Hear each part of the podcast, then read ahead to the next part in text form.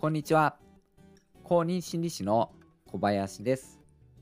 普段は心理支援の仕事をしています。このチャンネルは心理学に興味があり、心理学を活かしてよりよく生きたいという人を応援するラジオです。今回はですね、リスナーさんからレターでご質問をいただきましたので、それにお答えしていきたいと思います。過去の放送で傾聴についてお話ししたんですけれども、それに関して人の話を聞くことについてのご質問になります。相手の本来話したいことをしっかり聞いて話し尽くしてもらうためにはどうしたら良いでしょうかという内容ですね。えー、ご質問文をちょっと読ませていただきます。人の話を聞くのって楽しいけど本当に難しいです。聞いているとどんどん質問したくなって聞きながらこの質問が出尽くしたら今度はこの質問をしようって計画しながら聞いているのにどんどん聞きたいことが増えてしかも質問したらその話が相手の話し手の都合にはまってどんどん広がって元の話から離れてしまいますと。計画を立てて聞いていたはずなのにそれを忘れてしまっていますと。相手の時間が限られている中で相手の本来話したいことをしっかり聞いて話し尽くしてもらうお手伝いをするにはどうしたらよろしいでしょうか？ということですね。一緒に過ごしているといつもあっという間に時間が過ぎてお互いに名残惜しい終わり方になります。アドバイスをもらえたら嬉しいです。というあのご質問文ですね。あのご質問いただきまして本当にありがとうございます。この質問に対してですね、本編の方で、えお答えしていこうと思いますので、えこのままお聞きいただけたらと思います。それでは本編に入っていきます。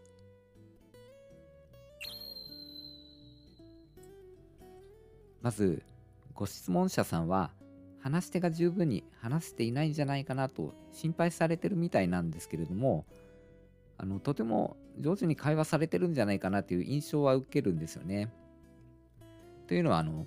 時間が経つのがあっという間に感じられるっていうことなのでとても充実した会話になってるんじゃないかなと思います。それと話し手のツボにはまって話がどんどん広がっていくっていうことですからとても盛り上がってる場面がイメージされますよね。まあ、あの、そこも踏まえた上でですね、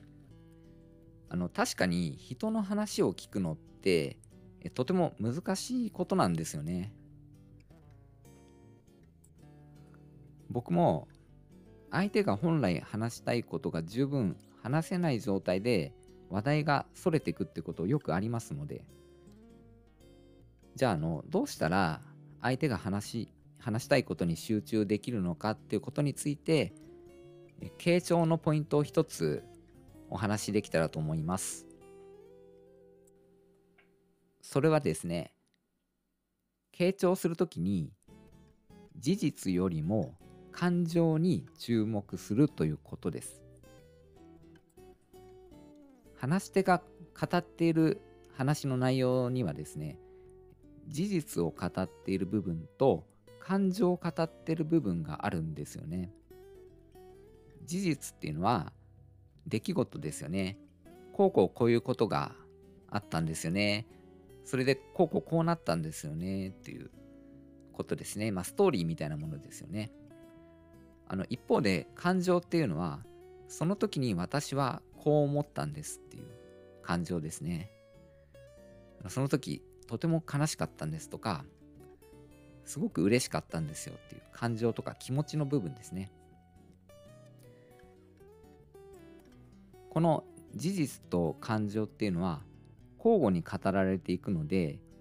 あのちょっと分かりにくいところもありますけれども、意識して聞いてみると今どっちを話してるのかなっていうのがわかるんですね。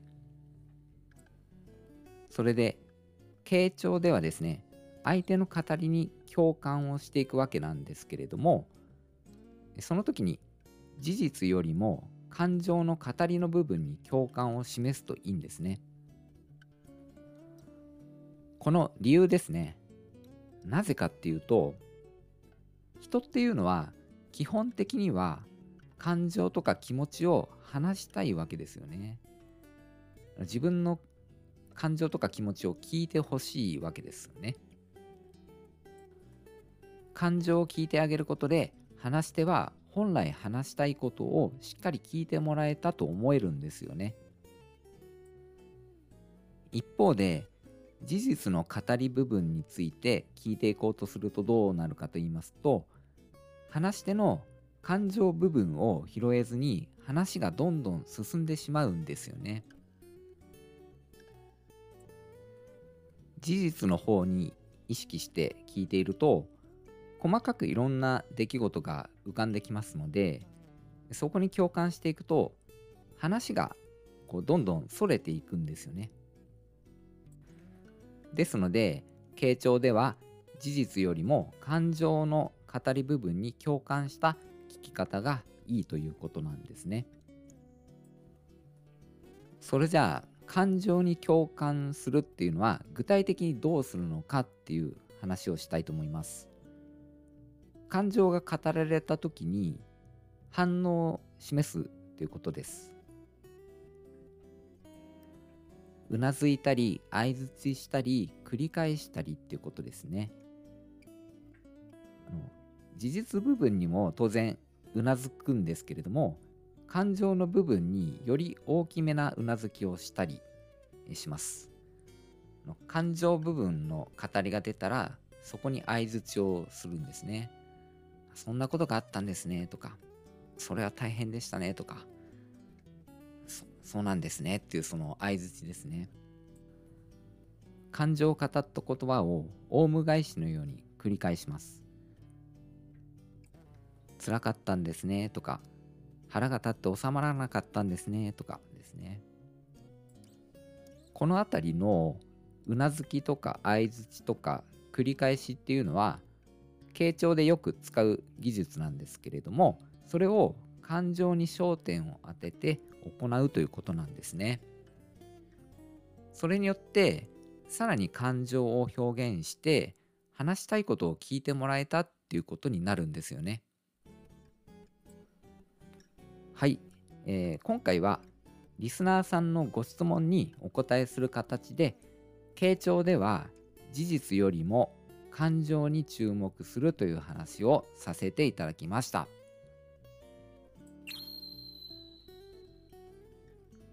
いかがだったでしょうか？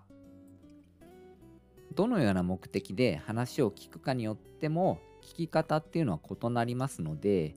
ですのであのリスナーさんのご質問に対して今回の回答で合っていたかどうかっていうのがちょっとわからないんですけれども別の聞き方としてただ相手に話してもらって楽しんでもらうっていう目的であったらフォローアップクエスチョンっていう聞き方があります。会話の初めにこちらが何か質問をしてそれに対する答えが返ってきますよね。そしたら一旦そこに簡単符を入れるんですね。そうなんですかとかなるほどとかですねでその後に話し手の言葉を言葉の一部を繰り返すんですよね何々なんですねって繰り返してで、その後、さらに、その内容を深掘るような質問をするんですね。それでどうなったんですか？とか、どうしてそれやったんですか？とか、するんですね。で、その質問に対してまた話し手が答えを返してくるので、同じことを繰り返していくんですね。簡単して、言葉を繰り返して、さらに深掘るような質問する。で、これを繰り返していくですね。そうすると、どんどん話が続いていって盛り上がっていくんですね。えー、まあ、このやり方も基本は話し手が話したいことをどんどん話していくのでまあ、使えるんじゃないかなと思います。このフォローアップクエスチョンはお笑い番組の司会者さんがよく使っている技術です。あの明石家さんまさんがよく使ってるってことで有名なのでさんまさんの番組を見る機会があったらちょっとあの意識してみるといいかなと思います。それでフォローアップクエスチョンについては僕の過去の放送の中で話しています。3回目の放送なんですけれどもタイトルが会話が上手で人から好かれる人に共通するのは質問の量が多いことというタイトルですね。そこで話していますので詳しく知りたいという方はそちらもぜひ聞いていただけたらなと思います。人の話を聞くっていうのは本当に難しいですよね。ご質問者さんのお立場にもよるんですけれども僕みたいな相談業務をやってると面接があのどの方向に進んでいけばいいのかどこを目標にしていけばいいのかによってどんな情報を聞けばいいのかっていうことが求められるので、まあ、ちょっとより難しくなっていくんですね。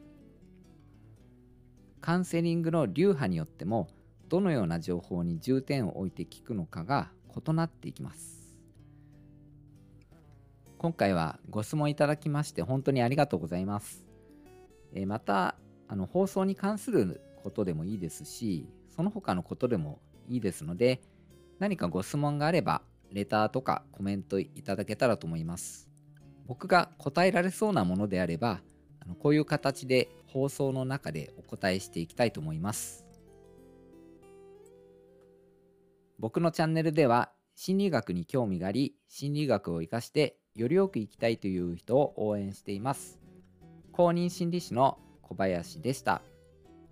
最後までお聴きくださり本当にありがとうございました。